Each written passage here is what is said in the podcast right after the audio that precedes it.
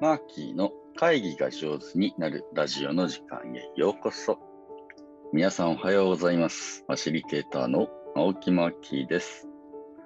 このラジオでは毎朝1テーマ10分で会議が上手になるコツやファシリテーションに関する話題を私、ファシリテーターの青木マーキーがお届けしております。9月の23日木曜日朝の配信です。皆さんお元気でしょうか？朝6時で気持ちよくね、えー朝日が上がってきております。はい、えー、昨日僕はですね、親父の一周期、えー、ちょうど亡くなって1年の年日で、うん、いろいろ思い出しておりました。そしてですね、とても大切なお仕事をさせてもらったので、その感想をシェアしたいと思います。あのー前からやりたかったあ仕事なんですけれど、死ぬ前インタビューとかですね、死を意識した人の話を聞くというのをですね、えーやってみたかったんですが、昨日その一歩をですね、踏み出すことができました。僕何人か大切なね、家族やあお師匠様やあ活動仲間、仕事仲間を、まあ、45になるとね、何人も見送る経験をするわけです。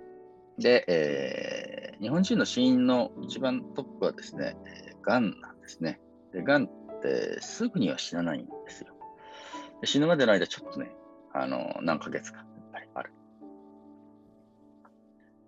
そこで、えーあの、がんを宣告をされ、えー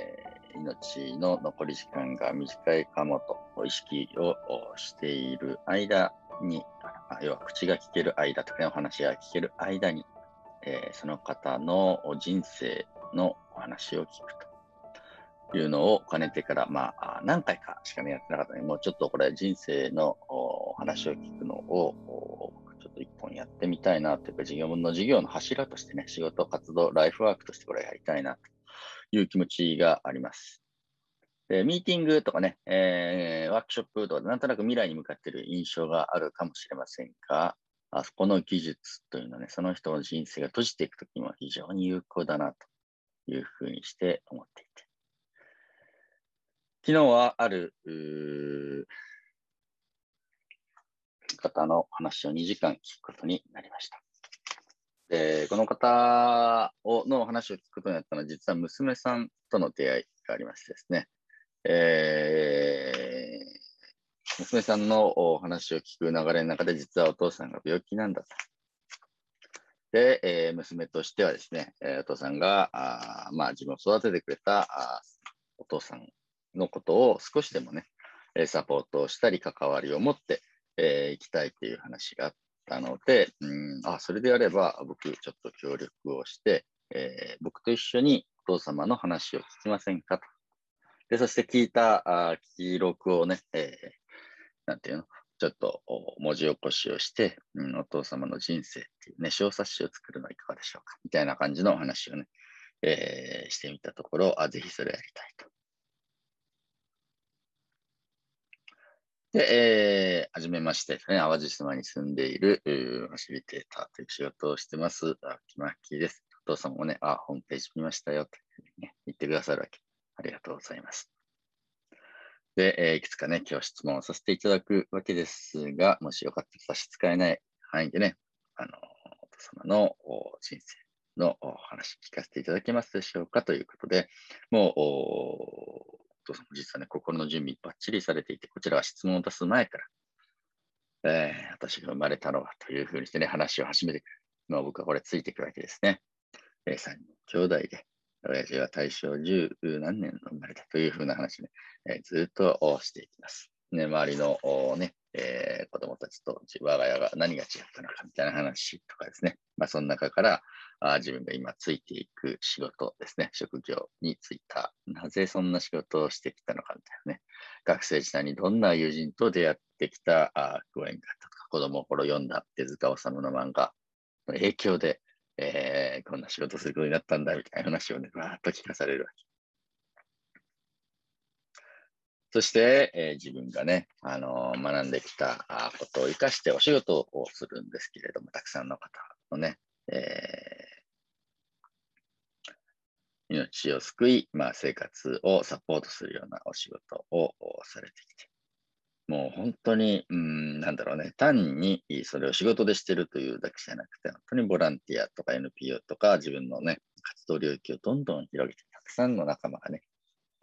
自分を支えてくれたり、一緒にやろうって言ってくれて、それに乗ってきただけなんだよ、みたいな話を聞きながら、あ、そんな風に、そんな風に自分の人生って展開されてきたんですね、という風にして、今、まあ、がんを宣告されて、残りの人生どう生きていこうかというのをね、えー、考えているんだって話を聞くことができました。僕、この話を聞きながら、ああ、とね、立派なお父さんだなと。で、その立派なお父さんの生き様、すべてをですね、娘さんと、だから僕と娘さんとお父さん、この3人でね、ズームやってたの。で、この娘さんを前にして、この立派なお父さんの人生を俯瞰して、72年の人生を全部丸ごとを聞くことができて、僕は本当にあのありがたい仕事だな、これは、というふうにしてね、えー、思いました。で、最後の方に、娘さんにとってはどんなお父さんだったんですかというふうに話を聞くと、とってもね、忙しい父ではあったけれど、いつもよくキャンプに連れてってくれたり、スキーに連れてってくれたり、えー、子供たちにに何か見せてあげようっていう気持ちのあったり、一緒に遊んでくれる本当にいいお父さん。一度も自分は、なんだろうね、強く怒られたり、勉強しなさいとガミガミ言われたことがなくて、お父さんのこと大好きなんだね。えー、そんな話を娘さんからお父さんに返していらっしゃいました。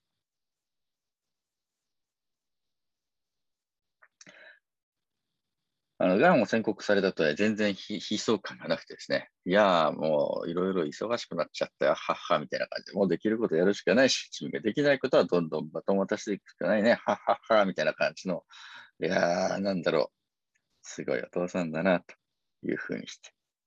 感じ。まあその話を横で娘さんと聞く。そんな感じだったですね。え僕はあ聞き手としてその人の人生を丸ごと聞くの、本当にありがたいことだなと思っていて。うん。これ仕事として少し、あの、との窓口を一個作ってね、えー、もし、青木真紀に、まあ、人生丸ごと聞いてほしいですという方がいらっしゃったら、まあ、その本人からでもいいし、ご家族からのご依頼も受けて、一緒にお話聞かせてもらいましょうというのありだなと僕は病床に伺っても結構ですし、まあ、こうやってオンライン、ズームでね、つなげるような方であれば、それ越しでお話を聞いて、その形に迫ることを受け取るというのをね、これからもやってみたいなというふうにして思いました。というわけで今日はあ僕はね、人生のインタビューみたいなやつ、これからやっていきたいなというお話であります。もしこのラジオを聴きの皆さんでね、ご自身の人生聞いてほしいとかですね、自分のお父様やお母様やもしくはね、ちょっと病気で、うん、あのね、死を覚悟している方のお話を最後、きちんと聞き届けて差し上げたいなという方いらっしゃいましたら、遠慮なくご連絡くださればと思います。まだ料金体系も何もちょっと考えられてはないんですけど、こういう仕事をこれからしていきたいぞというお話でありました。ミーティングというのはね、出会うという意味です。えー、何もね、会議室にいて何か事業や仕事の話し合いをするのだけがミーティングじゃないんでね、人生の終盤において、きっちりとその人の長い生き様を、と、まあ、出会う、出会い直すというふうなものもね、良きミーティングかなと思った次第でありました。本日も最後まで聞いていただいて本当にありがとうございます。ファシリテーターのマッキーでした。